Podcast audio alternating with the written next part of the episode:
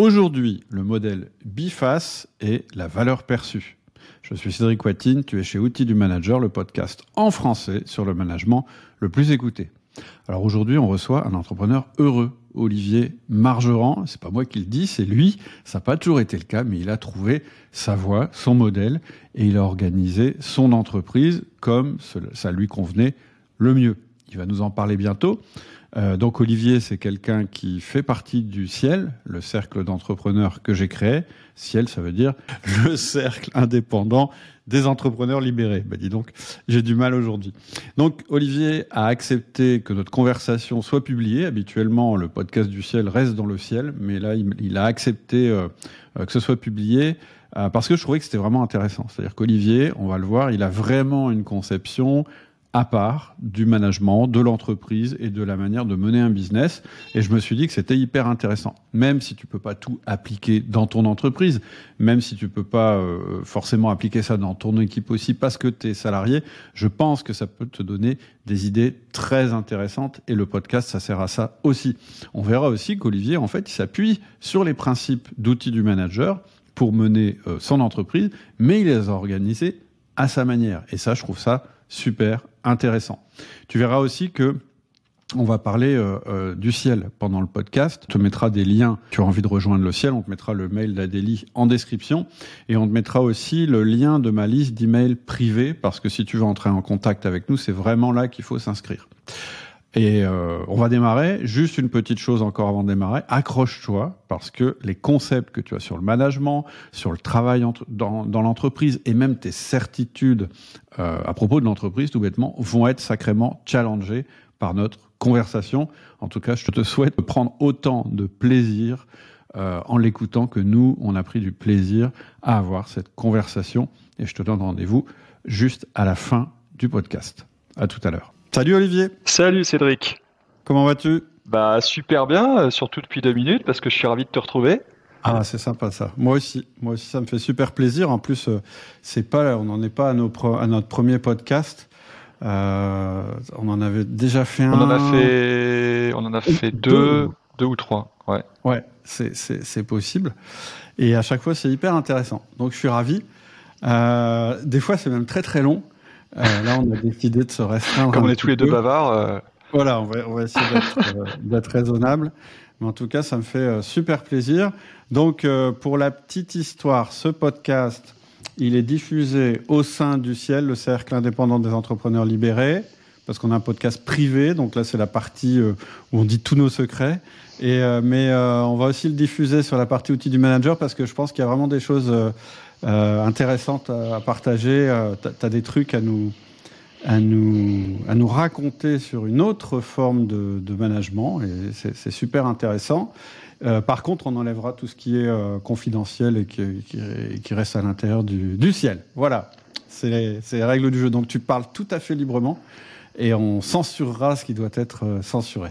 Ouais, et il y a un piège d'ailleurs, c'est comme on se voit, on est aussi enregistré en vidéo. Euh, il faut que je pense à réagir en audio parce que j'ai tendance parfois à pas réagir en audio pour pas t'interrompre. Et donc, euh, je me fais ma petite note là. Ok, ça marche. Eh ben, écoute, peut-être que tu peux te, te, te, présenter quand même parce que tout le monde n'a pas écouté tous les podcasts. Donc, euh, peut-être une petite présentation. Qui es-tu D'où viens-tu Où vas-tu Et les mêmes questions peut-être pour, euh, ton entreprise, en, peut-être en l'orientant euh, vers la fin sur le sujet qui nous occupe, qui est quand même euh, une manière de, diriger une entreprise qui est très particulière et intéressante. Ok, t'as 4 heures.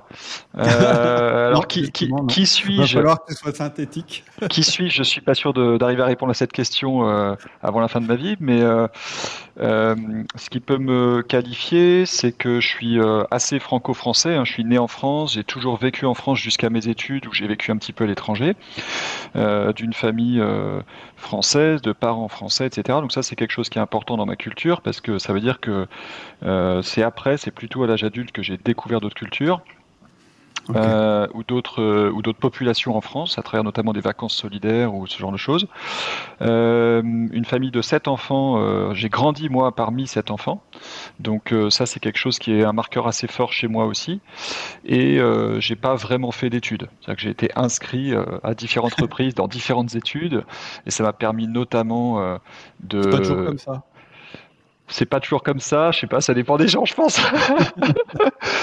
en tout cas, pour la faire brève, jusqu'à l'âge de 37 ans, donc jusqu'à il y a il y a 3-4 ans, je n'étais pas très bien dans mes pompes, mais j'ai mis du temps à m'en rendre compte et j'ai mis du temps à prendre le chemin pour devenir heureux. Et, euh, c'est un chemin qui a pris plusieurs années pour aboutir euh, à ce que je sois plutôt bien dans mes pompes au quotidien, de manière générale, quelle que soit la situation. Et euh, ce qui a beaucoup joué sur ma boîte aussi. Donc euh, ça, c'est à peu près d'où je viens et tu me questionneras plus s'il y a besoin. Mais voilà, étant moi aussi auditeur euh, assidu du podcast, je sais que c'est pas là-dessus qu'on se concentre le plus. Et où je vais, euh, je sais pas exactement où je vais, mais dans quelle direction, c'est euh, rendre le monde plus efficace et plus agréable à la fois. Et quand je dis plus efficace, c'est dans l'ordre de la simplicité, de la légèreté, de la sobriété euh, dont euh, on nous a dit il n'y a pas si longtemps euh, la sobriété ça n'est pas produire moins, ben moi je pense que si, et, et je pense que c'est un énorme challenge qui est sans précédent dans l'histoire de l'humanité, et, et, une de mes convictions, croyances, expériences, c'est que l'intelligence collective est peut-être la ressource la plus importante, donc savoir s'écouter, se parler de manière entendable et faire ensemble, c'est la ressource qui va le plus nous permettre de manière générale de surmonter ce défi. Donc moi j'ai à cœur de servir ça, et du coup à travers mon entreprise. Donc l'entreprise s'appelle Digital Collab. Euh, elle va probablement changer de nom à un moment donné parce que euh, le nom euh, met l'accent sur le mot digital, c'est souvent ce que les gens retiennent. Et c'est vrai qu'elle vient de là parce que j'ai démarré cette boîte en 2010 comme auto-entrepreneur, orienté sur les outils collaboratifs numériques. Et petit à petit, j'ai pris conscience que ce qui m'animait vraiment, c'était pas la techno, c'était d'aider les gens à mieux faire équipe. J'ai été percuté en 2016 par l'intelligence collective grâce à Alexandre Gérard et Christophe Collignon qui co-animaient un parcours d'entrepreneur euh, entre guillemets libérateur. On parle plus de l'entreprise libérée aujourd'hui, mais moi j'adhère à cette euh, à cette idée, cette démarche. Donc c'est un truc dont on pourra parler aujourd'hui parce que je sais que tu as un point de vue euh, peut-être en décalage ou en tout cas on se rejoint sur beaucoup de choses, mais on le dit pas de la même manière. Donc moi je suis très adhérent de ce genre de principe. une entreprise libérée, c'est pas une méthode, c'est une démarche. Donc on peut se planter, on peut réussir. C'est comme l'amélioration continue, c'est pas une méthode, c'est une démarche. Et, euh, donc euh, l'intelligence collective aujourd'hui, c'est un pilier du fonctionnement de l'entreprise, c'est-à-dire que j'ai à cœur de prendre le moins de décisions possible, surtout quand elles ne me concernent pas directement. Et, euh, et puis euh, c'est un pilier de ce qu'on fait, euh, de nos méthodes avec nos clients, et c'est un pilier de ce qu'on veut diffuser chez nos clients pour que les entreprises deviennent de plus en plus des lieux de vie agréables et efficaces, plus agréables et plus efficaces, et que ça se répande à travers le monde professionnel dans toute la société. Donc vers où on va, euh, bah, j'espère qu'on va vers ça euh, avec l'entreprise.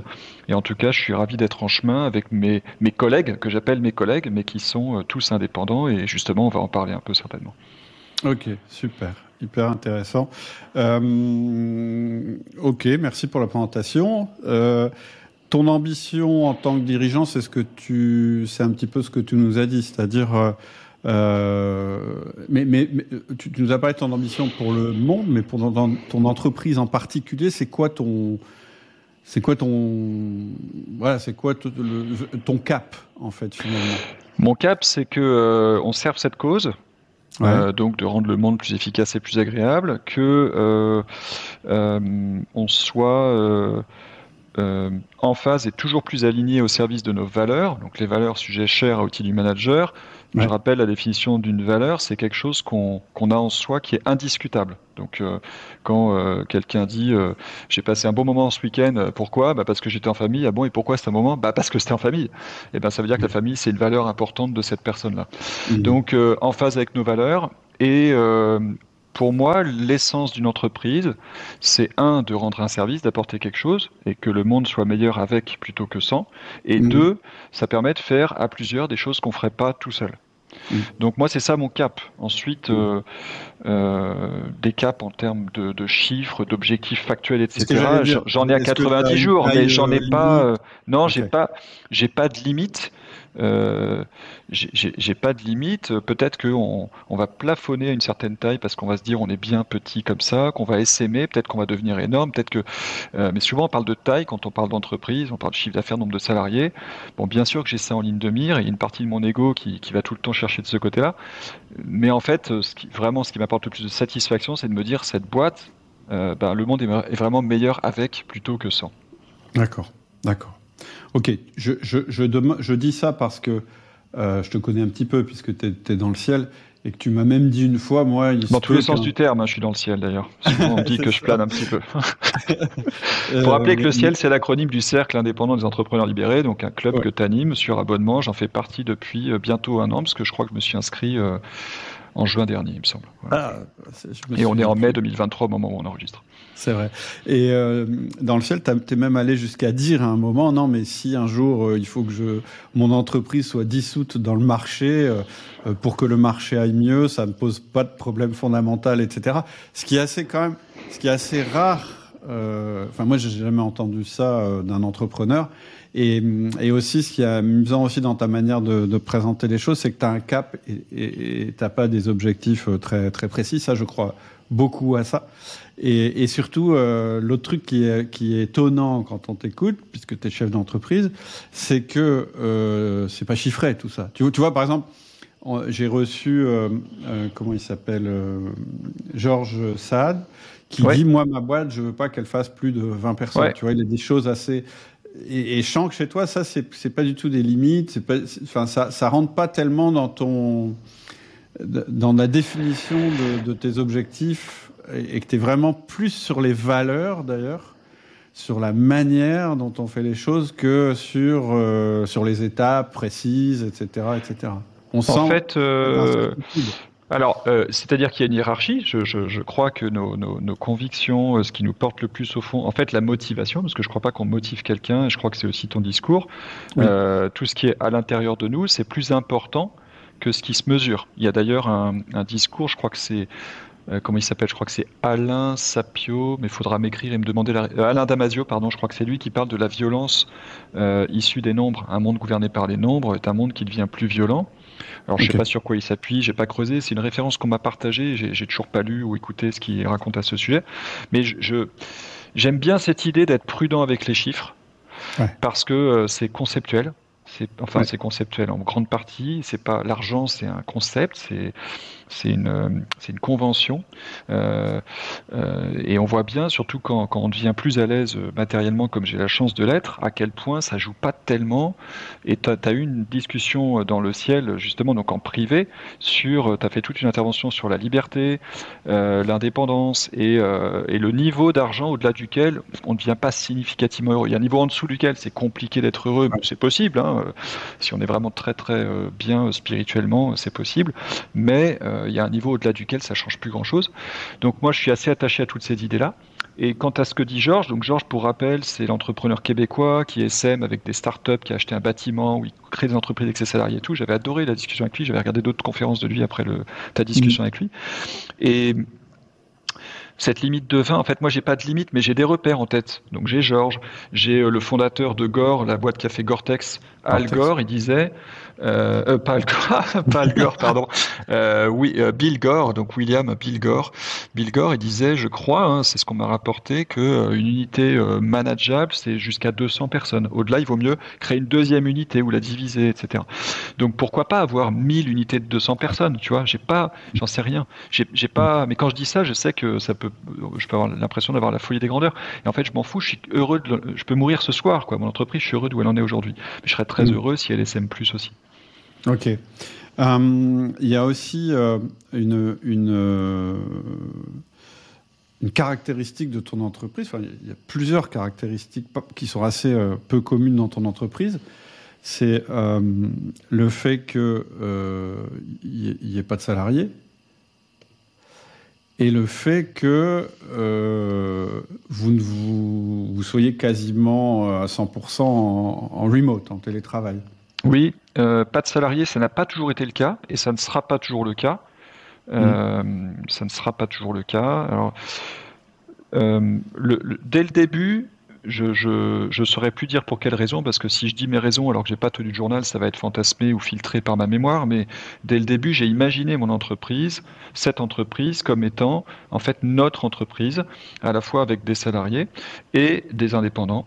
Euh, et le modèle dans ma tête, c'était très clair, c'était que c'était les indépendants qui allaient apporter la valeur auprès des clients et que l'équipe cœur, l'équipe centrale, euh, qu'on a appelée l'équipe cœur, euh, aujourd'hui c'est moi et une indépendante qui travaille deux jours par semaine, Caro, elle travaille deux jours par semaine sur Digital Collab pour beaucoup d'administratifs. Et on se parle tous les lundis matins, une demi-heure en un à un. Et donc, euh, eh ben, en fait, l'idée, c'est que l'équipe cœur, elle, elle sert deux populations de clients d'une certaine manière. C'est là où on vient euh, au business model BIFAS. Je crois que c'est un sujet aussi que, que, tu voulais qu'on aborde. Euh, le business model BIFAS, c'est un terme qui me vient d'Isabelle de Kopman. Je ne sais pas si c'est elle qui l'a inventé, mais qui est intervenue beaucoup sur l'innovation par le business model et qui m'a confié des interventions sur le sujet entre 2018 et 2020 euh, en milieu universitaire pour des, pour des gens, des cadres et des dirigeants qui se forment en continu. Donc j'ai beaucoup, je me suis beaucoup musclé là-dessus. Et l'idée, euh, c'est que euh, dans les différentes dimensions du business model, où il y a euh, ben, qui sont tes clients, par quel canot tu les touches, quelle est ta proposition de valeur, quel est ton modèle de revenu, quelles sont tes ressources clés internes, quelles sont tes activités clés, tes ressources clés externes, etc. Et puis elle, elle a, en fait, elle, allait beaucoup plus loin que le business model Canvas qu'on a connu il y a, a 15-20 ans. Eh bien, ce qu'elle appelle business model BIFAS, c'est quand tu dois servir des populations de clients différentes. C'est-à-dire que je pense que n'importe quelle entreprise a une première population de clients qui est ses salariés si tu considères pas tes salariés un peu comme des gens à qui tu dois apporter, et c'est ce que tu dis dans un de tes tout derniers épisodes de ODM du podcast, euh, tu dis euh, euh, que un, des, un des sujets, j'ai écouté ce matin, c'est de faire évoluer. Tu parles pas du mot évoluer, mais moi, comme l'évolution, c'est ma première valeur, j'ai retenu ça. C'est faire, c'est proposer aux gens de, de se former, de s'améliorer en permanence dans leurs compétences. Bah, c'est ce que j'appelle un peu considérer ses salariés comme des clients. Et donc dans le business model digital collab, on pourrait même dire qu'il y a, que c'est triface. Mais disons pour faire simple, c'est biface. Il y a les partenaires, donc les indépendants. Dans notre vocabulaire, ça s'appelle les partenaires. Moi, je considère qu'il faut qu'on leur apporte de la valeur. C'est pas simplement je te confie une prestation, je te paye et tu peux t'estimer heureux. Euh, Mais euh, d'ailleurs, je trouve ça horrible juste de le dire comme ça, tellement c'est caricatural. Mais euh, c'est vraiment, bah, on fait équipe. Euh, mais en revanche, euh, l'équipe cœur Digital Collab, elle t'apporte des choses que tu n'aurais pas si tu travailles pas avec nous. Bien sûr, le chiffre d'affaires, ça compte. Et, euh, et d'ailleurs, quand il n'y a pas de chiffre d'affaires, c'est déceptif de rentrer dans cette équipe, de vivre des trucs enthousiasmants, puis de pas faire de chiffre d'affaires en tant qu'indépendant. Tu dis, bon, j'ai fait subir des, déceptions à des gens comme ça, parce qu'il y a l'enthousiasme et après, il y a, le soufflet qui retombe.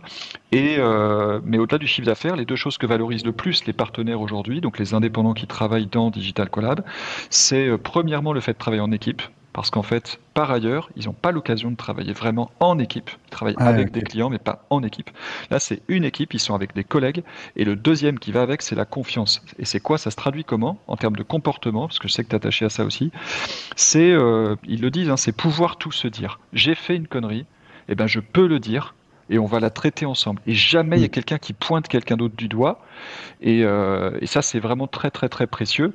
Donc, je suis très attaché à ça. C'est des piliers de notre culture, notre fonctionnement. Et euh, je préfère préserver ça plutôt que grandir trop vite, par exemple. J'ai un peu la crainte de la croissance qui, qui détruirait ou qui abîmerait ça. Donc, je veux faire très, très attention à ça. Et, euh, donc, l'autre face, c'est les clients au sens classique. Voilà. Donc, le business, model biface, c'est les partenaires d'un côté, les clients de l'autre. Donc, pour revenir à ce que tu disais, il n'y a, y a pas de salariés aujourd'hui parce qu'il y a trois ans, je suis revenu à zéro, puisque fin 2019, euh, après dix ans à ne pas faire mon job de chef d'entreprise sur tous les plans, commerce, management, etc., euh, on a essuyé une très grosse perte. Donc j'ai fait des licenciements économiques. Euh, et puis, début 2020, ben, j'ai commencé à reconstruire le truc proprement comme si je récupérais la boîte d'un autre Olivier Margeron. Le Covid est arrivé, moi j'avais la chance d'être très bien dans mes pompes. Euh, ça nous a permis, ça a été un accélérateur pour créer d'autres façons de faire avec nos clients. C'est ça qui va nous amener aussi à parler de business model, d'abonnement, de budget mensuel, etc. Parce que c'est un peu grâce à ce, ce tournant qu'on y est arrivé. Et, euh, et, du coup, pas de salariés depuis trois ans. Et là, cette, cette année, ben, je, je m'apprête à recruter. Je suis en train de préparer un recrutement. Euh, alors, je sais pas dans quelle ordre tu veux parler des choses, mais entre le sujet abonnement, le sujet euh, euh, visionnaire, réalisateur, c'est deux sujets qui sont chouettes. Puis il y a aussi le sujet travailler avec des gens qui sont en remote, dont j'ai pas du tout parlé aussi. Alors, juste, je voudrais rester un petit peu sur le modèle biface. Donc, on l'a compris, le modèle biface, ça veut dire que tu, tu as des clients, donc eux seront, seront facturés euh, je, suis désolé d'être pragmatique, mais seront facturés par ton entreprise et par ailleurs, tu as des prestataires qui vont intervenir en ton nom euh, auprès de ces entreprises-là. Et BIFAS, ça veut dire, d'un côté, j'ai des clients à qui je vais apporter des, prestations et de l'autre côté, j'ai des clients à qui je vais euh, apporter du travail à faire. Moi, je, ce que et d'autres choses, hein, et, d'autres choses.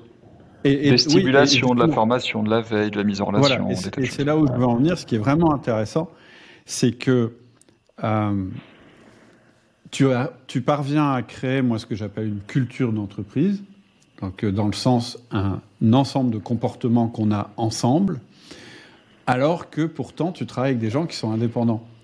Et, ça, je trouve ça vraiment euh, intéressant, parce que peu importe finalement qu'ils soient salariés ou pas, mais c'est quand même intéressant de se dire qu'on peut réussir à créer ça sans avoir les gens à 100% chez nous.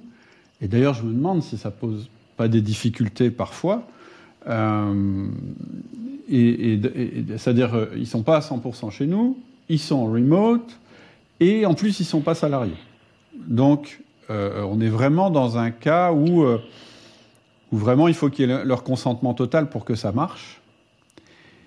Et, et tu vois, je je crois pas avoir déjà discuté avec quelqu'un qui ait posé les choses de la manière dont tu les poses, donc c'est vraiment intéressant. Euh, et, en fait, juste pour rester un petit peu sur ce, sur ce sujet, toi, toi donc ce que j'ai compris, c'est que les salariés, ce seraient plutôt ceux qui sont le support pour les autres. Si tu devais avoir... pour l'instant, tu as, tu as une salariée, et en fait, elle joue un peu ce qu'on pourrait appeler le rôle de, de, support pour les prestataires et les clients. Elle fait peut-être le, euh, Elle n'est pas salariée. La partie administrative, mais, mais, mais si tu devais étoffer euh, cette équipe de salariés, tu mets quoi en fait dans, ce cœur? Tu appelles ça l'équipe cœur? Donc pourquoi c'est le cœur par rapport au reste? Excuse-moi, donc on a eu des petites coupures, je pense que ça s'entendra pas pour les auditeurs, mais c'est pour expliquer que j'ai pas tout tout entendu. Alors il n'y a pas de salarié aujourd'hui, hein. la personne qui travaille deux jours par semaine, c'est aussi une freelance. Sauf qu'elle, elle est consacrée exclusivement à de l'administration, donc elle ne fait rien de directement facturable. En revanche, elle a des relations avec les clients en tant que Digital Collab, euh, mais c'est la seule qui a un mail Digital Collab et qui communique en tant que membre de l'équipe cœur, puisqu'elle est dans, elle est hors mission en fait. Hein. Euh, et je suis en train de me noter donc deux trois trucs pour euh, de, de, tout ce que tu as dit.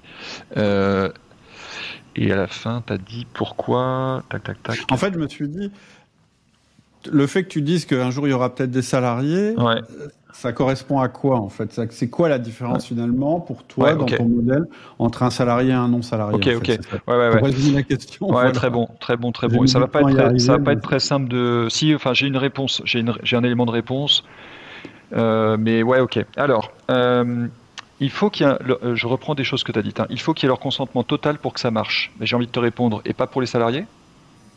Bah, on pourrait croire, alors c'est sûr, pour que ça marche mieux, mais finalement, on a beaucoup de, euh, beaucoup de, de, modèles mentaux qui nous disent, bah non, un salarié, il n'y a qu'un salarié qui peut représenter la culture de l'entreprise parce qu'il est, il est lié à un contrat de travail et donc on contrôle davantage ce qui fait, ce qui est une chimère, hein, je pense, surtout en remote en mm. plus et de plus en plus. Euh, mais voilà, qu'est-ce qu'on met en met face de ça? C'est-à-dire d'un côté, il y a, y a, deux choses. Il y a l'aspect euh, salarié, pas salarié, c'est une chose. Et il y a l'aspect plein temps et pas plein temps, c'est une hmm. autre chose. C'est-à-dire que comme tu crées une culture d'entreprise assez forte, avec des valeurs, etc., et donc tu t'attends à ce qu'il y ait les comportements qui vont avec, quelqu'un qui n'aurait pas ces comportements, tu serais obligé de l'exclure parce qu'il mettrait en danger ta culture. Il faut quand même le. Je veux dire, c'est pas juste. Euh, c'est pas l'île aux enfants. C'est-à-dire que oui, euh, quelqu'un qui n'aurait pas vos valeurs, ça marcherait pas et tu serais obligé de ne plus travailler avec lui. Et et, du coup, je me dis, mais comment c'est vécu par tes prestataires, ceux justement qui ne sont pas à plein temps? C'est-à-dire que, euh, si j'ai bien compris, ils travaillent avec toi et avec d'autres partenaires qui n'ont pas forcément la même culture. Et, ça, pour le coup, euh, c'est pas évident, je trouve. Autant la distinction salarié-pas salarié, moi je pense que Alors, voilà, c'est complètement. Euh, voilà, on peut passer assez vite là-dessus, mais. Sur le fait de ne pas travailler à 100%, c'est autre chose. ouais, ouais, c'est vrai. Hein, c'est vrai, c'est un. Euh, Alors, euh, ce, serait, ce serait canon d'avoir des, partenaires dans la discussion parce que certainement ils, auraient d'autres façons de répondre à tout ça hein, et de, contribuer. Et il y aurait leur façon de le vivre. Hein. Moi, je ne peux pas dire comment ils le vivent. Donc, sur leur consentement, euh, le, fait que la culture fonctionne, etc., bon, moi je crois que c'est avant tout des questions humaines. Et d'ailleurs, il n'y a qu'à voir comme des gens peuvent porter la culture d'un club sportif euh, alors qu'ils n'en sont pas salariés. Donc ils vont acheter des vêtements, ils vont euh, se battre physiquement si on agresse, si, on, insulte le club, etc. Donc on, on, on, voit bien que de manière générale, la culture, c'est pas d'abord un lien juridique. C'est pas parce que tu es salarié que tu vas adopter une culture, la défendre. et de même, ça n'est pas parce que tu travailles avec Digital Collab que tu vas le faire. J'ai eu un partenaire, par exemple, ben, ce que les autres me rapportaient, c'était quand il était en discussion avec le client, il disait ça, faut voir avec Digital Collab. Et il était le seul à le faire. T'avais personne d'autre qui faisait ça. Tout le monde disait, bah, c'est nous, Digital quoi. Enfin, pourquoi il dit ça? Mm. euh, et, donc ça, c'était un marqueur du fait qu'il se différenciait de ça. Quelque chose qu'il faut que je précise au passage, parce que je l'ai pas noté avant d'oublier, c'est que je reprécise, partenaires, c'est des indépendants. C'est-à-dire que ce serait sans doute différent si c'était des entreprises. Ok. Et je, pense vraiment qu'il y a une différence. C'est des individus. Donc en fait, c'est des partenaires. C'est un lien juridique, le terme de partenaire. Moi, je, mm. moi, je dis collègue au quotidien. Moi, je dis hmm. collègues, c'est notre vocabulaire interne, c'est partenaire, mais moi, moi c'est mes collègues, c'est des gens. Et donc c'est ça, ça fait un petit peu une différence. Euh, après, je pense que le tri se fait comme dans n'importe quelle entreprise. Si on travaille la culture, on a euh, le, tri se fait parce qu'on se rejoint. Les valeurs, euh, c'est pas un coup avec Digital Collab, tu adoptes telle valeur, et puis quand tu bosses avec tel autre client, tu changes de comportement. Et je mm. sais aussi que tous les progrès que suscite Digital Collab chez ses partenaires, bah, ils mm-hmm. les appliquent, ils s'en servent dans le reste de leur vie. Mm. Donc tout ça, c'est pas on-off. Et, et, du coup, ça me paraît important. C'est qu'en fait, c'est leur vie qui compte le plus. Et Digital Collab, c'est un contexte, mais c'est un peu comme au quotidien dans une boîte, un projet. Un coup, tu bosses avec telle équipe, un coup, tu bosses avec telle autre équipe, un coup, tu bosses avec tel client, tel autre client. C'est pas vrai de tous les salariés. Il y en a qui bossent tous les jours avec les mêmes personnes, il y en a beaucoup. Mais il y a aussi beaucoup de salariés qui changent de contexte au fil de l'eau, au quotidien, euh, toutes les semaines, tous les jours. Euh, et, en fait, ce que vivent mes collègues, c'est un petit peu ça. Euh, plein temps versus pas plein temps. Euh, du coup, je pense que je viens de donner quelques éléments de réponse là-dessus un petit peu, et puis j'ai pas de réponse toute faite ou trop tranchée. Euh, alors qu'ils sont, t'as as dit aussi entre guillemets, euh, enfin, j'ai noté, alors qu'ils sont en remote. Alors, faut repréciser, remote, c'est le mot anglais pour dire à distance. Moi, j'aime bien dire en téléprésence, surtout quand on est comme toi et moi, qu'on se parle comme ça. Je, qualifie ça plutôt de téléprésence. On va garder le souvenir d'une rencontre et d'une discussion, toi et moi, et pas du fait qu'on était chacun devant un écran. Euh, alors là-dessus, il y a Suzy Canivin, qui est une chercheuse euh, euh, de Mine Paritech, chercheuse associée Mine Paritech, qui vient de publier quelque chose qui a été interviewé sur le podcast de l'APM il, il y a quelques semaines ou quelques mois. Et Suzy, elle dit notamment que dans ses recherches, elle constate que le lien social ne dépend absolument pas, euh, en fait la proximité psychologique ne dépend pas de la proximité géographique. Et t'as qu'à avoir un voisin de palier pénible pour t'en rendre compte pas parce que tu es voisin que tu que tu t'entends bien avec quelqu'un.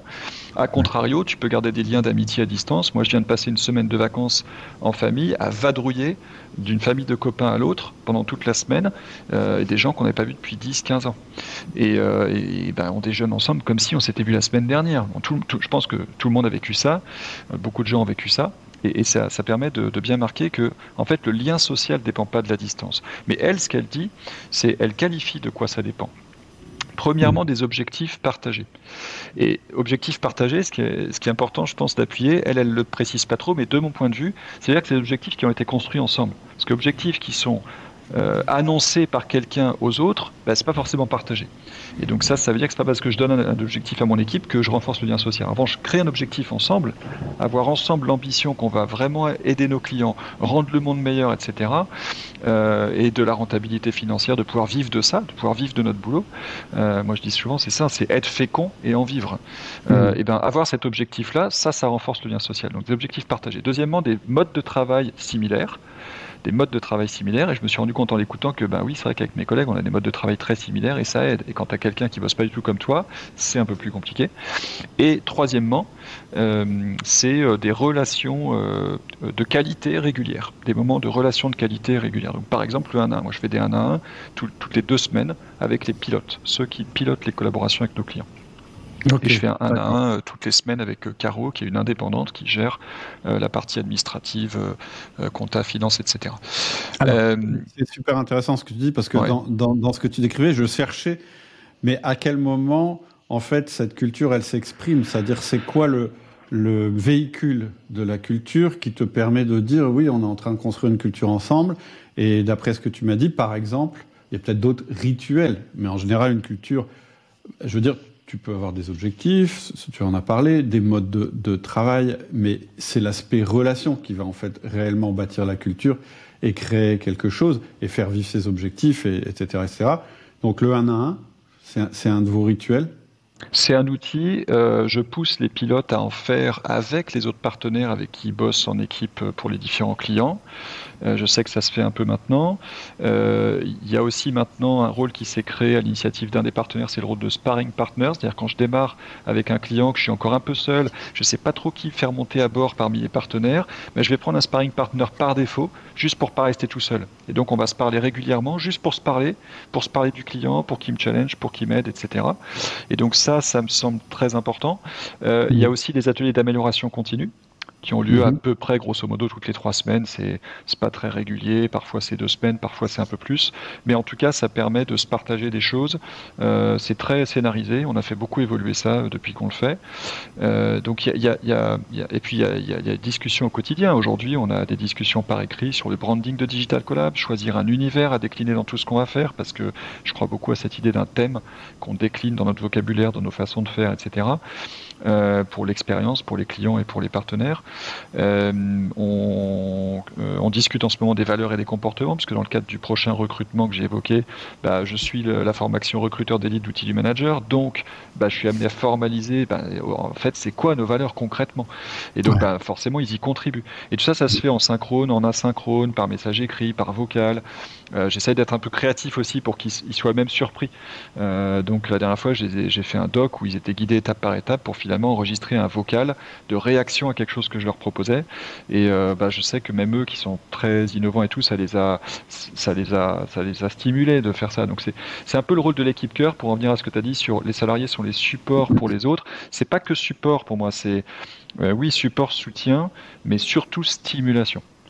Euh, stimulation, notamment un peu dans le coaching. C'est-à-dire que le 1 à 1, pour moi, c'est euh, le, partenaire qui arriverait un peu fatigué ou un peu plein la tête, bah, qui ressorte énergisé. C'est ça un peu le rôle pour moi du 1 à 1 qui ressortent soulagés, énergisés, stimulés, qui, voilà, qui, qui repartent un peu à, l'action.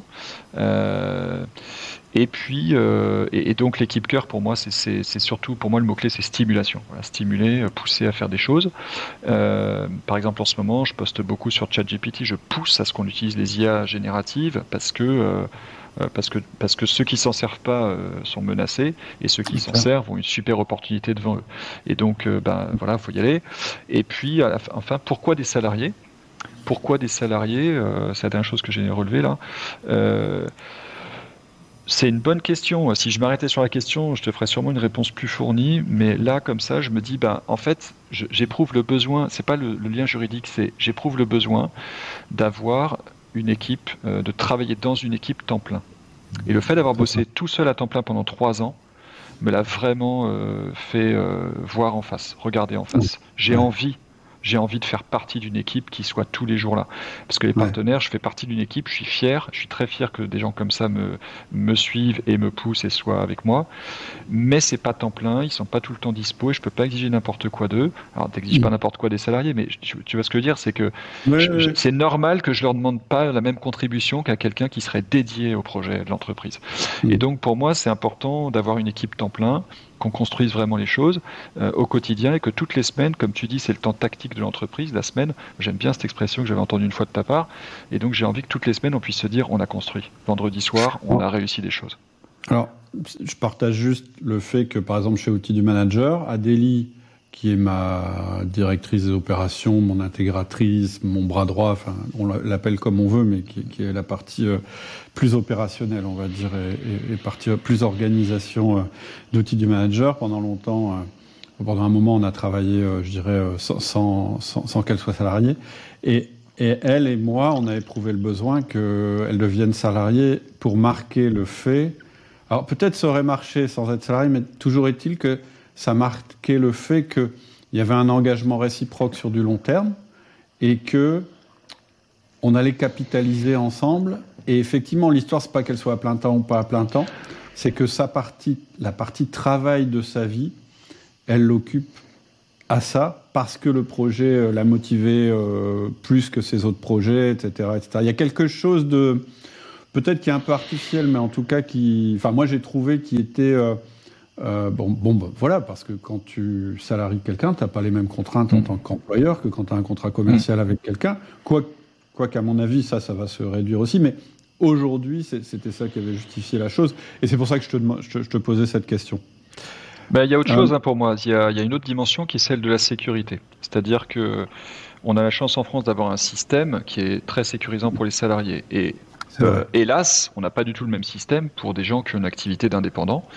Euh, et, donc, pour moi, c'est important qu'on soit euh, de plus en plus équitable et, et solidaire. Et donc, par exemple, une hypothèse que je fais, c'est qu'à un moment donné, Digital Collab puisse garantir à ses partenaires euh, qu'en année N plus 1, ils pourront facturer au minimum 50% de ce qu'ils ont facturé en année N. Tu vois, que, que ça puisse pas s'arrêter, genre tu as facturé 30 000, 50 000, 60 000 euros à Digital Collab euh, en 2023, et qu'en 2022, ben, en fait, euh, on s'est fâché, donc on facture plus. Et donc tout d'un coup, il y a un accident de parcours.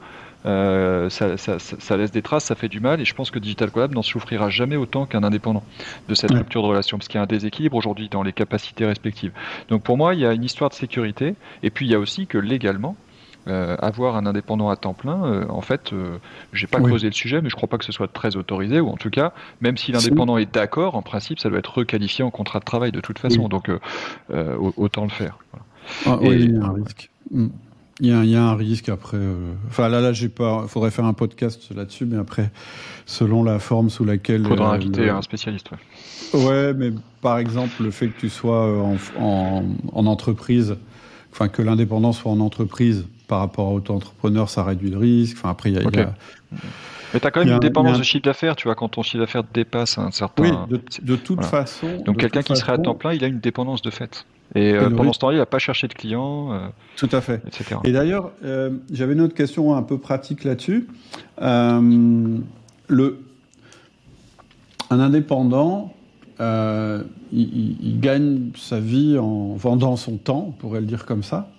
Et le fait qu'il travaille pour toi, ça, nécessite qu'il donne du temps à Digital Collab, mais à eux aussi, pour construire Digital Collab. Mm. Et, ça, ça se gère bien. Il n'y en a pas qui disent bon, euh, moi je peux pas trop euh, faire les, les, les, les, 1 à 1, ça me coûte cher parce que je peux pas faire de chiffres. Enfin, tu, tu vois ce que je veux dire? Il pourrait y avoir ce frein de dire bah ouais, mais moi, je, te, dis ça parce que mm. sur Outils du Manager, par exemple, j'ai des contributeurs qui travaillent comme ça et une facture euh, donc le temps qu'il passe, et entre autres les réunions qui ne génèrent aucun chiffre. tu, vois ce genre de choses. Euh, work in progress, hein, c'est un sujet vraiment qui est en, évolution.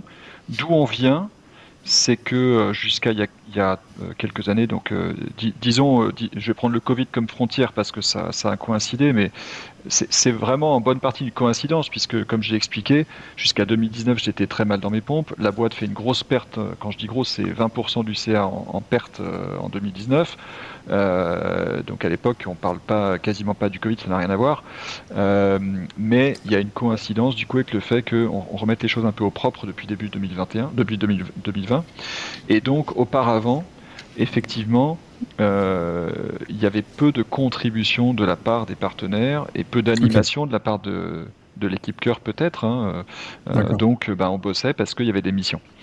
Et, euh, et on faisait, on a fait, pour te dire, le dernier événement présentiel qu'on ait fait pour rassembler les partenaires, c'était en novembre 2016. Donc ça va bientôt faire 7 ans. Et le prochain, c'est en septembre prochain, 2023. Et donc, euh, et on en a fait plusieurs en visio, hein, des, séminaires de 24 heures, 36 heures en visio, euh, qui ont été géniaux d'ailleurs. Hein, mais voilà, donc ça confère le lien social, etc.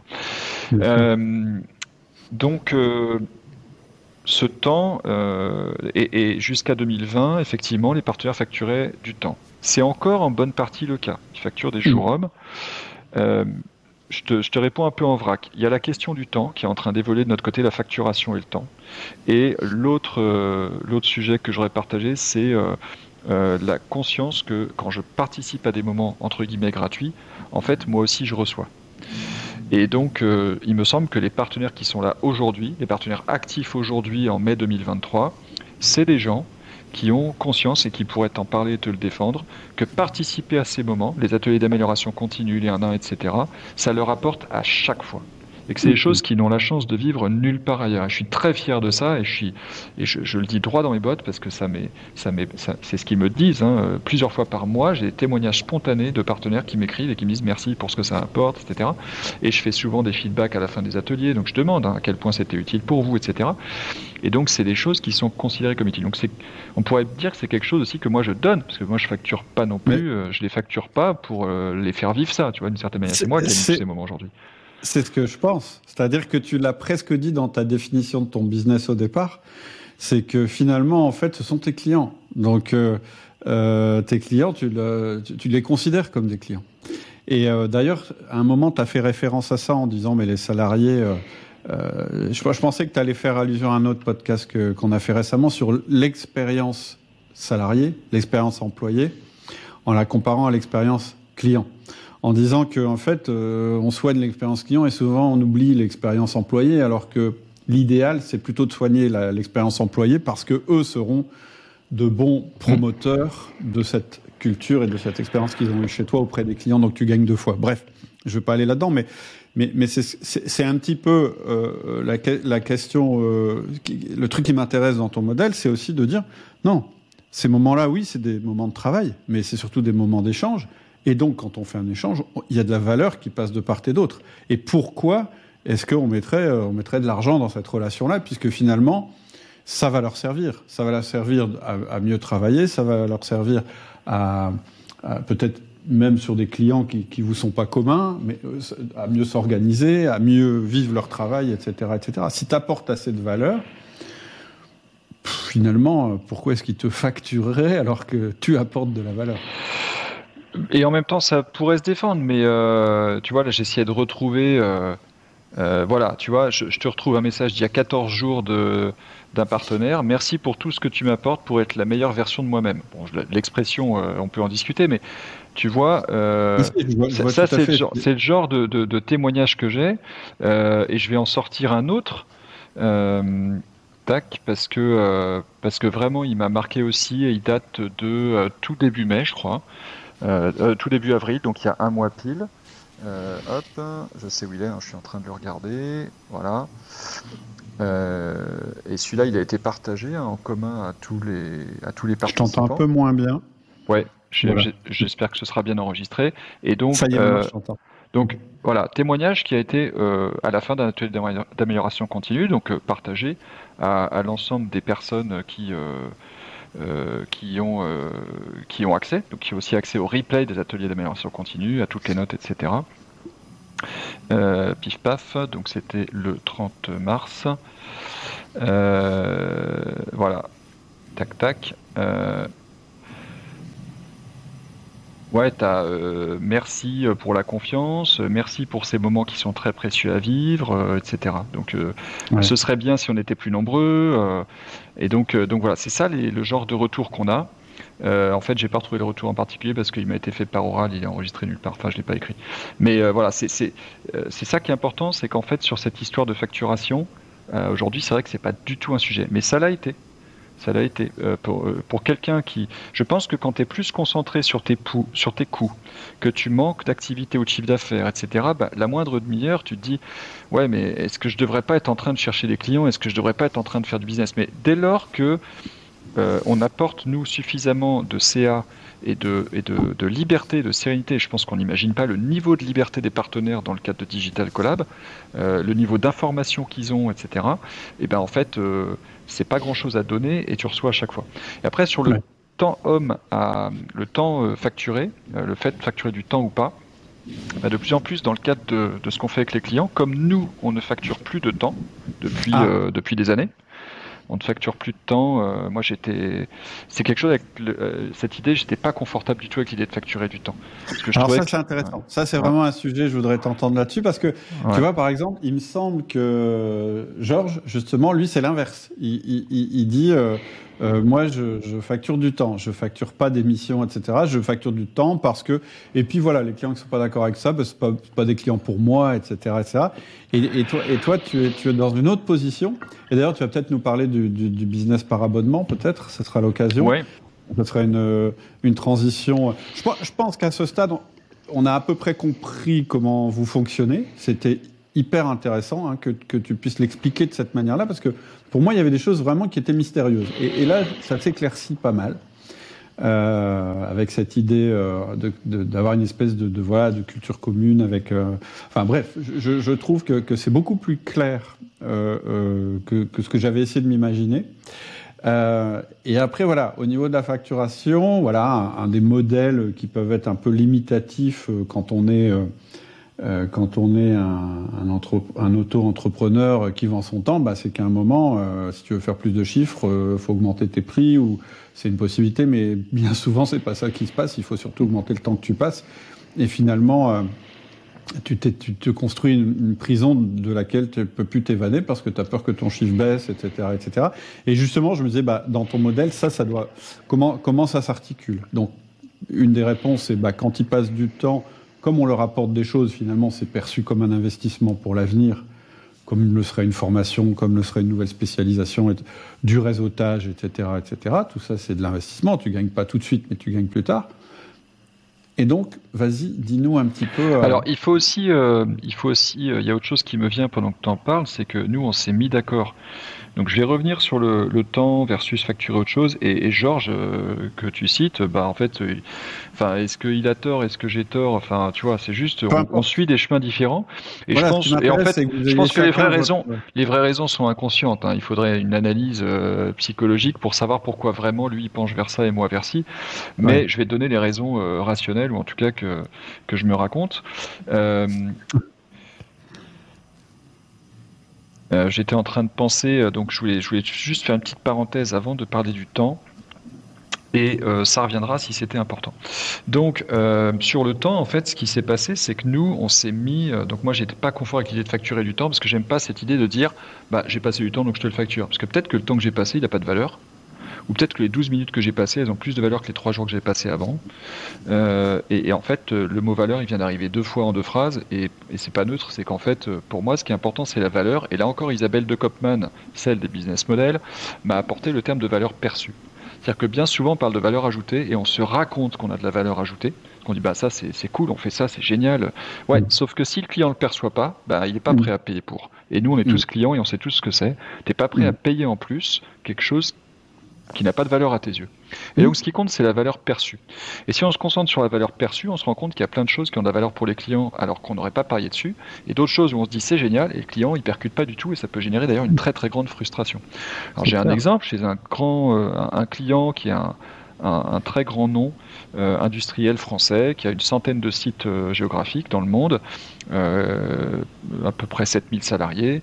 Eh bien, j'avais deux collègues qui bossaient avec ce client à un moment donné, il y a deux ans, et qui me disaient régulièrement dans les météos, on faisait des météos mensuels, parce que moi je fais un entretien mensuel avec chaque commanditaire, donc je fais aussi une sorte de 1 à 1 euh, avec le commanditaire de chaque client tous les mois, mais qui dure trois quarts d'heure.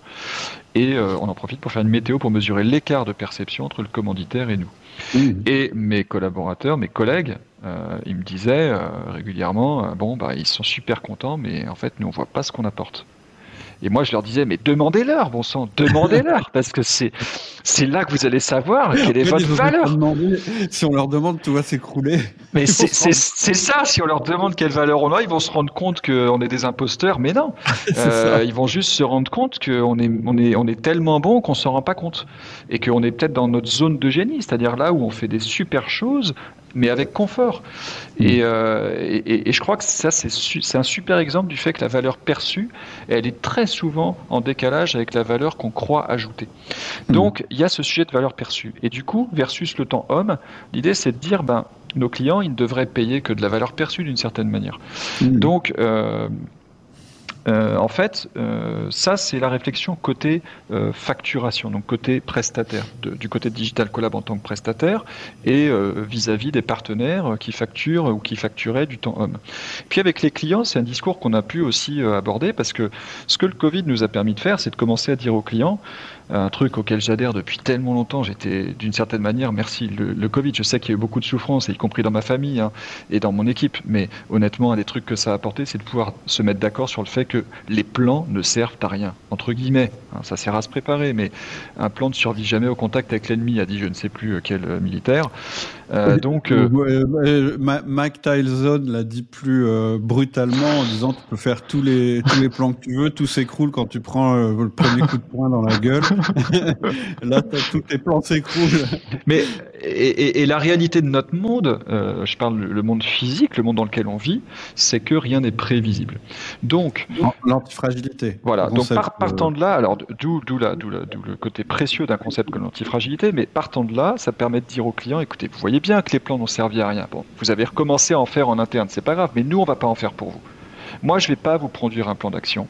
On ne va pas vous faire une proposition de service avec des slides, du temps homme, avec des, des, chantiers, le temps qu'on y passera, parce que la vérité, c'est qu'on n'en sait absolument rien. On ne sait même pas si c'est des bons sujets. On, sait qu'il y a d'autres sujets qui vont sortir. On ne sait pas combien de temps on y passera. Et, et, d'ailleurs, euh, tel sujet aura plus de valeur pour vous que tel autre. Donc, mm. il y a tellement de questions et d'incertitudes qu'on n'a plus envie de bosser comme ça. Donc, ce qu'on vous propose, c'est de nous dire ce que vous voulez qu'on serve comme enjeu chez vous, est-ce que ça a comme valeur à vos yeux ce que vous êtes prêt à payer pour vous défaire de ce problème ou pour servir cet enjeu? Et en fait, hmm. ça a marché. Donc dès avril 2020, on a signé nos premiers clients qui nous disaient j'ai besoin de servir ça et je suis prêt à vous donner tant. Et on s'est débrouillé pour que dans ce budget-là, on apporte suffisamment de valeur perçue tout en ayant, euh, tout en jugeant qu'on gagnait correctement notre vie. En fait, c'est intéressant aussi parce que c'est incitatif pour vous à être le plus productif possible finalement, ce qui arrange le client. Ça veut dire qu'il a son résultat plus rapidement et ça veut dire aussi que lui, il passera moins de temps. Donc euh, tout le monde gagne. À partir du moment où on est d'accord sur la limite, ce serait de dire il faut bien définir l'objectif. C'est-à-dire il faut bien définir ce à quoi on veut arriver. Mais même pas, même pas, même pas. Tu vois pourquoi Ah ouais?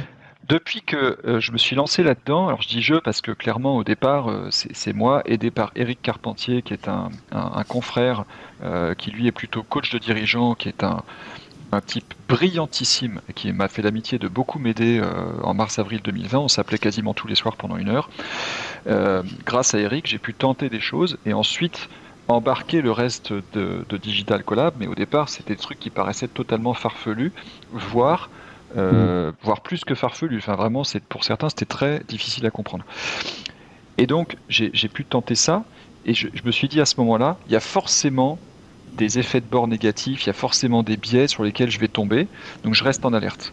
Franchement, mm. depuis trois ans, j'ai pas trouvé un seul effet négatif d'avoir commencé à travailler comme ça, et plus on pousse le bouchon, plus c'est génial. Pourquoi? Parce que tu parles de, faut être bien d'accord sur les objectifs. En fait, non, puisque tous les mois, on se demande avec le client, à quel point ça vaut le coup qu'il paye ce qu'il paye. Donc en fait, on s'en fout d'avoir des objectifs, puisqu'à la fin du mois, il est capable de dire Bah ouais, ce qu'on fait, c'est génial, on continue. Ou je sens hmm. qu'on est en train d'arriver à quelque chose, on continue. Et tant hmm. qu'il dit on continue, ben on continue. Tant qu'il gagne, il joue. Et nous, tant qu'on gagne, on joue. Et c'est vrai qu'un autre effet positif que tu as mentionné, c'est que nous, du coup, et donc les partenaires, les fameux partenaires, eh ben, ils sont obligés de se concentrer de plus en plus sur de la valeur perçue.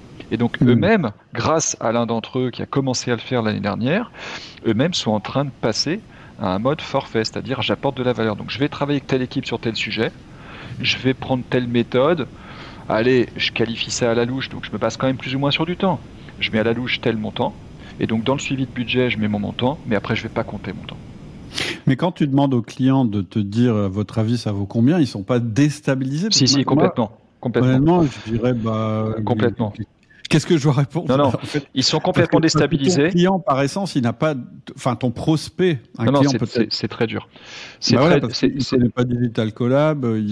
C'est très très dur et je vais y revenir. Euh, une dernière chose, c'est que. Euh, Le premier partenaire qui a démarré en facturant du forfait, en forfaitisant ses, ses, missions, un jour il m'a dit, il y a deux choses qu'il a, il y a deux progrès qu'il a fait qui me semblent vraiment très parlants et dont je suis admiratif. Le premier, c'est de me dire un jour, en un à un, il me dit, mais tu sais, en fait, Olivier, moi, je me suis dit, du moment que je facture tant par mois, c'est bon.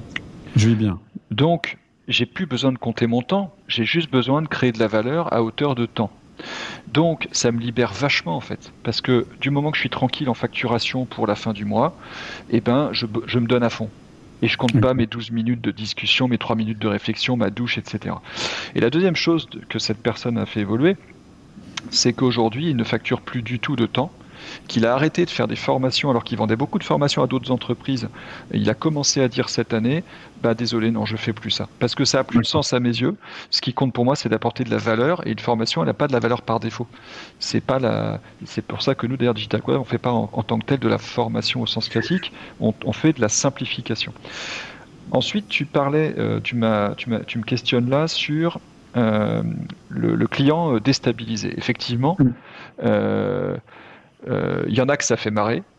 Ils disent c'est du bon sens, mais en fait, si je les ancre pas, c'est vachement dur. Alors, c'est quoi l'ancrage? C'est un biais cognitif. C'est que si je te donne un nombre, tu vas rester focalisé là-dessus.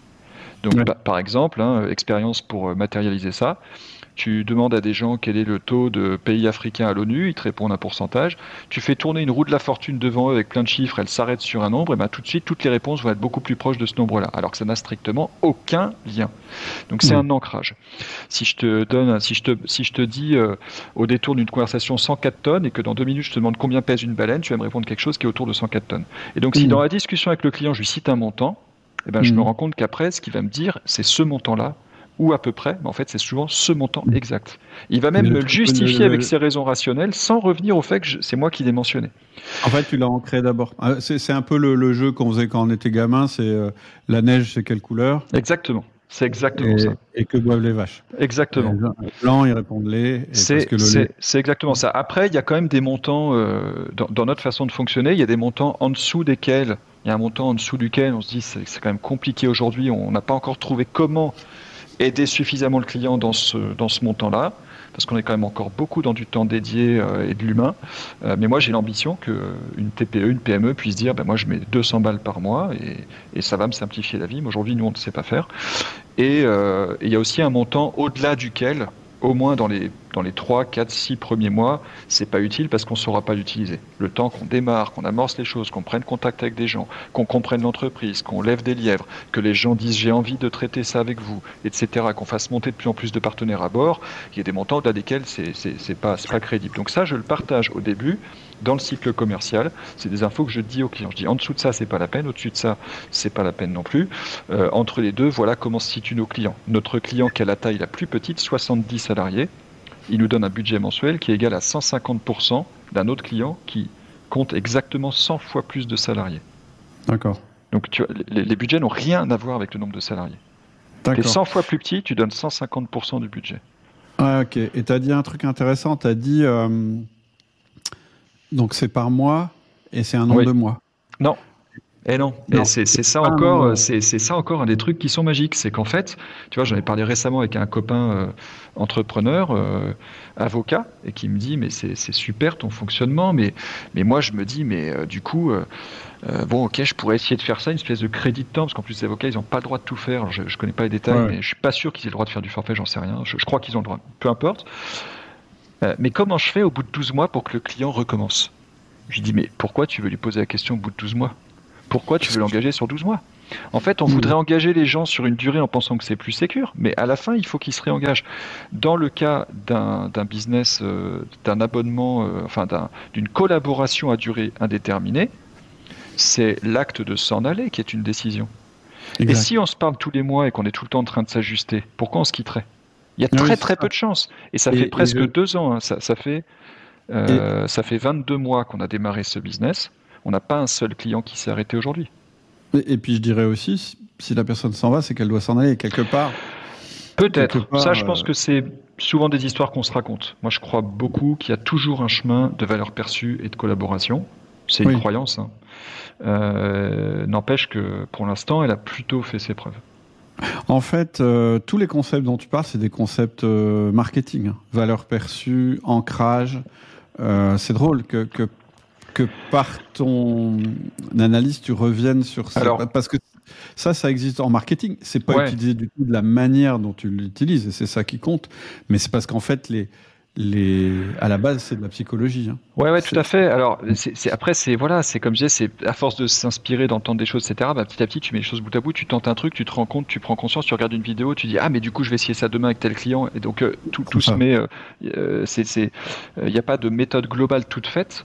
Enfin, moi, je crois beaucoup au fait de construire ton, ton ta méthode qui t'éclate, qui te plaît, qui te convient, à partir de toutes ces petites briques de savoir qu'on a et de découverte qu'on a à propos de l'être humain. Et euh, il y a autre chose, hein, euh, parce que là, d'une certaine manière, tel que j'en parle depuis, depuis quelques instants et tel que tu me questionnes, on pourrait dire oh, il a trouvé un super modèle euh, en tant qu'entrepreneur, en tant que businessman. Mais en fait, moi, j'ai dit tout de suite aux clients, je leur ai dit, mais c'est votre intérêt aussi, en fait. Ai dit ce que je constatais. Qu'est-ce que je constate? Je constatais des limites. En fait, c'est ça le problème au départ. Je constate qu'on donne pas tout ce qu'on pourrait donner et que ta boîte, elle profite pas autant de nous que ce qu'elle pourrait. Pourquoi? Un, tu me donnes un budget de, mettons, 50 000 euros. Qu'est-ce qui se passe? Mes partenaires, ils se projettent tout de suite dans la fin des 50 000 euros. Donc, ils vont tout de suite, qui, s'en défendent ou pas, ils vont en fait tout de suite se projeter sur la fin et tout calibrer par rapport à cette fin. Donc, on va s'interdire beaucoup de choses.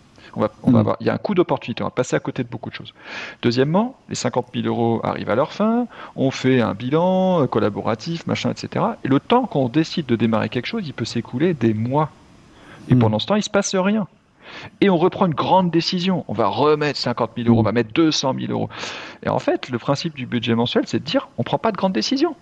Tu me donnes un budget pour deux mois, et puis ensuite, on le s'est renouvelé automatiquement tous les mois. Donc, ce euh, n'est hmm. c'est pas une grande décision.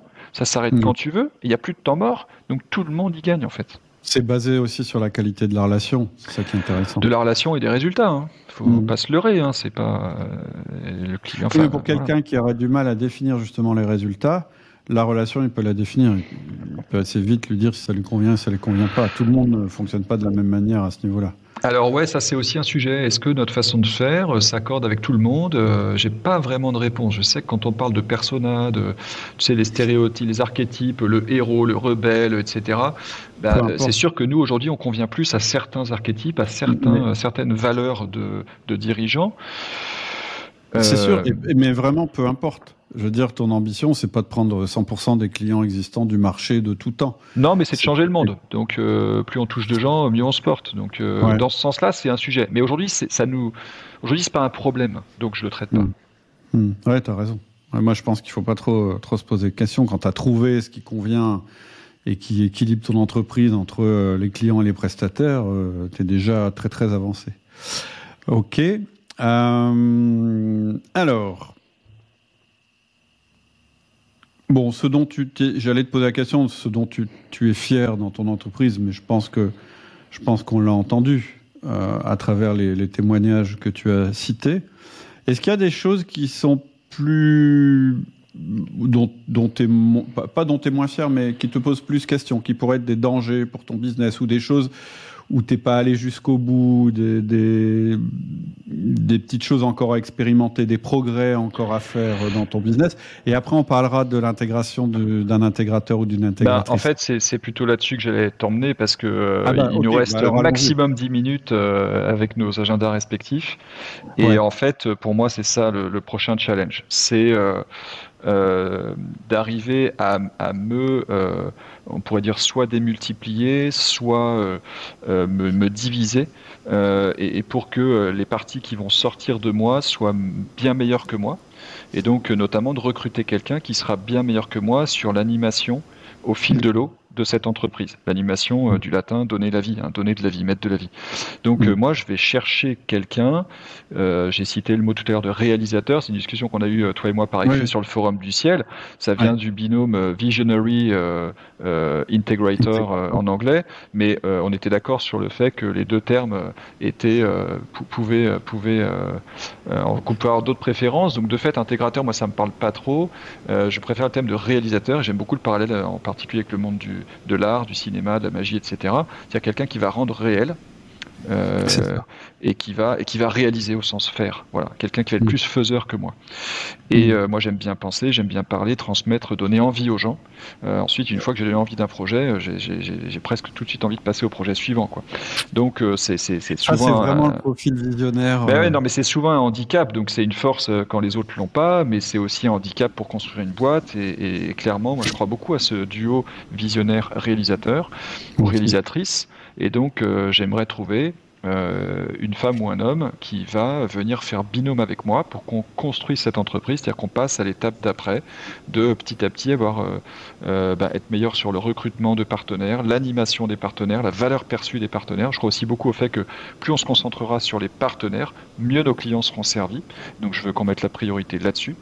Et, puis bah, du coup construire aussi une équipe cœur une équipe de salariés, est-ce qu'on sera 5, 15, 150, 1500, j'en sais rien, euh, mais en tout cas qu'on la construise, qu'on fasse ça proprement. Et je crois beaucoup plus au fait de faire les choses proprement et qu'on en soit heureux toutes les semaines qu'au fait de se dire euh, faut qu'on aille vite, euh, faut voilà. Tu, tu, tu le dis à plusieurs reprises dans les podcasts, le jeu de l'entreprise c'est pas un jeu qui a une fin, c'est pas un match de 90 minutes, il n'y a pas de fin.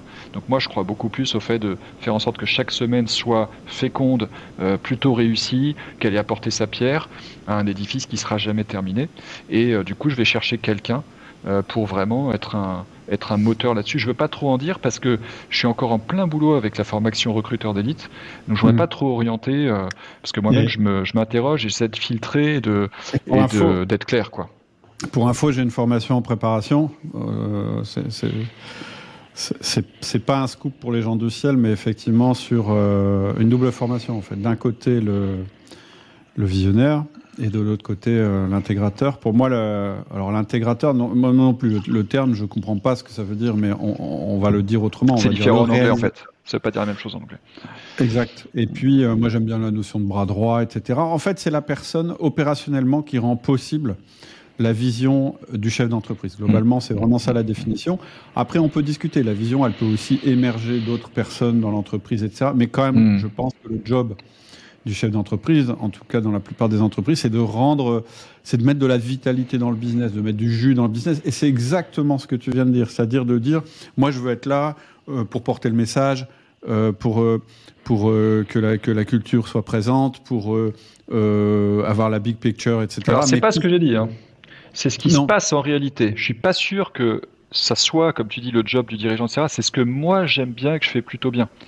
Est-ce que ça veut dire que l'entreprise pourrait pas s'en passer? Je sais pas. Mais le réalisateur, pour moi, il rend, il transforme le rêve en réalité. C'est ça, pour moi, l'essence de la mission. Et, donc, ça a des conséquences en termes de management. C'est-à-dire que tu as une forme de management qui est assez quotidienne, qui est assez, je vais dire un mot qu'en français on on n'aime pas, mais qui est assez routinière, qui est assez ritualisée, mmh. etc., qui est en et, et, où euh, on s'assure que les choses soient faites je suis, tu l'as dit toi-même, t'es pas un bon finisseur. Donc ça veut dire que ton, ton réalisateur, se doit être un bon finisseur. C'est-à-dire qu'on va vraiment au bout des choses à chaque fois, etc. Et plus tu trouves ton pendant et mieux tu t'entends avec lui ou avec elle, plus tu vas pouvoir développer ta capacité à donner de la vitalité dans ton business. Ça, moi, c'est ce que j'ai vécu. Et, et, et, je pense que ça peut parler à la fois à des chefs d'entreprise qui, euh, bon, euh, ils se rendent bien compte que le management, c'est nécessaire, mais tous les jours, c'est un peu euh, contraignant, ça prend du temps, etc. Et c'est normal que ça prenne du temps. Et ça peut parler à des gens qui ont envie de faire du, de devenir, euh, je dirais, le manager ultime, c'est-à-dire le bras droit du dirigeant. Et si ces deux personnes-là fonctionnent ensemble, en, fait, ce qui fait un bon visionnaire, c'est un bon intégrateur ou un bon réalisateur ou un bon bras droit. En fait, hein. vraiment, quand tu regardes, quand tu étudies des boîtes, mmh. j'ai plein d'exemples dont je vous parlerai bientôt sur le ciel. D'ailleurs, parce que je vais faire un live rien que là-dessus en réalité, la question, c'est pas oui, mais est-ce que moi je suis un bon visionnaire? C'est oui, mais est-ce que moi j'ai un bon réalisateur? Parce qu'en en fait, ça se passe comme ça. Mm-hmm. Quand toute cette partie-là est gérée et qu'elle est gérée comme tu le veux, alors ça te donne une liberté, ça te donne une énergie qui était mangée par ça avant. C'est juste une répartition des rôles finalement. Il faut que ça corresponde à ton mm. profil, à tes valeurs, mais c'est une répartition des rôles. Et pour, la, pour, pour info, pour les auditeurs, moi je, je, je je parle beaucoup d'ODM, d'outil manager à mes clients. Et donc j'ai des dirigeants qui, au bord de la retraite, se mettent à se former et s'éclatent avec le 1, etc. Donc ça c'est génial. Et je leur pousse l'idée que mixer les fonctions de PDG, c'est peut-être une erreur par défaut, sauf pour un Mm. très très petit nombre de personnes, 3-4%, mais Mm. c'est peut-être une erreur par défaut, et beaucoup de patrons sont malheureux dans la fonction de DG, euh, Mm. se disent j'ai pas les moyens, euh, etc., de recruter un DG, mais en fait, c'est peut-être très handicapant pour leur boîte. Donc je, je pose ça là pour ceux qui écoutent, mais moi, clairement, aujourd'hui, plutôt que de recruter d'abord une équipe, puis de dire bon allez, je suis assez gros pour prendre un DG, bah, en fait, d'une certaine manière, j'aurais commencé par là ou le DG, et qu'ensuite on construise ensemble. Carrément. Et, et- et alors là, je souscris à, à 100%. Et, et ça ne veut pas dire que tu abandonnes le management. C'est ça qu'il faut surtout se mettre dans le crâne. Parce que la crainte, souvent, c'est ça. Ouais, mais je vais être détaché de mes équipes, ils vont mal le vivre. Non, non. Tu vas le faire d'une autre manière qui te correspond mieux, qui est tout aussi utile. D'un côté, tu as l'opérationnel, c'est ton bras droit. De l'autre côté, tu as la vitalité que tu dois remettre dans ton business régulièrement. C'est une autre forme de management. Mais, mais vraiment, les deux peuvent cohabiter. Le truc, c'est d'avoir le bon mode d'emploi. Parce que moi, ce que j'observe après, c'est quand on mélange les rôles et qu'on essaye de faire faire du job de, de visionnaire à un intégrateur, ça se passe mal et vice-versa. Donc après, il faut des règles de fonctionnement. Sinon, euh, enfin, moi, je, moi, je crois pas que ça puisse aller bien sans un minimum de règles. Voilà. Mhm. Et de rituel pour reprendre un mot euh, aussi cher à outils du manager. Donc merci hein, au passage, merci encore pour, euh, je, te, je te dis à chaque fois qu'on se parle, mais pour tout ce que, pour tout ce que ça m'apporte cet écosystème depuis, euh, ça fait deux ans hein, que je me suis vraiment lancé dans les formations et euh, vraiment c'est Ouais, très très très précieux. Je sais plus, tu as pris bac. D'abord aussi. SOR. SOR, système d'organisation Voilà, réaliste. ensuite système de progression réaliste. Après, euh, je pense que j'ai pris un 1 express et après euh, business accelerator et maintenant recruteur d'élite. Et maintenant, tu es, Et dans du le coup, j'en ai aussi offert à des partenaires, à d'autres personnes. Et hier ouais, matin, euh, je l'ai dit à un partenaire, je dis, bah, si tu as envie de progresser là-dessus, moi je te l'offre. Ah non, mais tu peux pas m'offrir une formation. Bah si, parce qu'en fait, j'ai mon intérêt là-dedans. Hmm. Ah, c'est cool. Ouais, ouais, ouais, bah, t'as, t'as- t'as- des clients. Ah non, mais je t'ai déjà dit plein de fois, t'as sûrement, euh, outil... enfin, vous avez, Outil Manager, plein de clients qui sont venus euh, de mon fait, ça c'est certain, et parce que je suis un J'ai- client très j'ai- satisfait. J'ai eu un de tes collaborateurs, euh, enfin, un de tes partenaires, je pense, en podcast. Il faudra qu'on en reparle, il faudra que je le retrouve. Ah, ok, excellent. Ouais, ouais. ouais, ouais. Ça Mais me- qui a ça été publié bien- Ouais, ça me dit bien Alors quelque ça, chose. non, je pense pas. Pas publié, Euh, mais. euh, En tout cas, j'ai échangé avec lui sur LinkedIn et il me semble qu'on a fait un question-réponse avec lui. Je vais... J'ai peur de dire une bêtise. En off, j'essaierai de trouver le. ouais, le ça marche. Bon, et on a tenu le timing. Bravo. En tout cas, le timing nous tient. Voilà. Mais bon, dans les deux cas, c'est pas mal. Ok, ben, en tout cas, je te remercie infiniment. Euh, Ah, c'est un plaisir. Et il y a vraiment, il y a aussi quelque chose que j'ai bien apprécié, c'est que ça a bien clarifié ton modèle en fait. Pourtant, on en avait déjà parlé, mais là, je trouve que c'est très très clair et très limpide, et, et je trouve ça euh, vraiment intéressant. Et puis, t'as pas pu t'empêcher de dire que tu cherchais quelqu'un, donc peut-être que des gens euh, vont se révéler et vont te faire des propositions. Et ben euh, ouais, en tout cas, j'en serais ravi. Merci encore à toi, merci de cette occasion et à bientôt avec plaisir pour de nouvelles aventures. Olivier, ciao. Salut Cédric. Voilà, j'espère que ta conversation t'a plu. Tu as vu que on est parti euh, vraiment assez loin des modèles traditionnels du management et moi je trouve ça extraordinaire. Ça m'intéresse vraiment de recevoir des entrepreneurs qui ont les mêmes principes de management euh, que qu'on peut partager au sein d'outils managers, mais qui les ont organisés euh, différemment et qui ont réussi à créer quelque chose qui fonctionne et qui rend le monde meilleur. Je pense que c'est vraiment une très très très très belle mission que Olivier s'est donnée avec sa boîte. Tu as vu aussi qu'on a parlé euh, du couple V plus R, visionnaire réalisateur, et on n'en a pas parlé par hasard, c'est parce qu'en ce moment on parle pas mal de ça dans le ciel, c'est-à-dire du principe de dire que pour qu'un dirigeant puisse se libérer, pour qu'il puisse être dans sa zone de génie, eh bien il faut parfois qu'il ait un bras droit, euh, un directeur des opérations, un directeur général, on l'appelle comme on veut, mais quelqu'un qui va être chargé de la partie réalisation de cette mission. Et on, on se rend compte qu'en fait, que pour que le, visionnaire soit bon, eh bien, il faut qu'il trouve le bon réalisateur. Et donc, on en parle beaucoup, et j'ai prévu de te proposer une formation là-dessus. Donc, que tu sois entrepreneur et que tu aies envie de recruter ce genre de personnes ou de former ce genre de personnes, eh bien, je vais faire une formation pour les entrepreneurs, ou que tu sois manager en poste, c'est-à-dire avec déjà cette mission, ou que tu aies envie de te former pour devenir ce genre de personne, eh bien j'ai prévu deux formations différentes, une pour l'entrepreneur et une pour le, manager, qui sont complémentaires évidemment, qui fonctionnent ensemble. Et euh, je vais t'en parler très bientôt sur les mails privés. Donc si tu veux euh, être tenu au courant de l'évolution de cette formation, si ça t'intéresse, inscris-toi au, au mail privé. J'ai mis le lien en description. Et puis fais-nous part de ton intérêt pour la chose. Voilà, je te souhaite une très bonne semaine et je te dis à bientôt.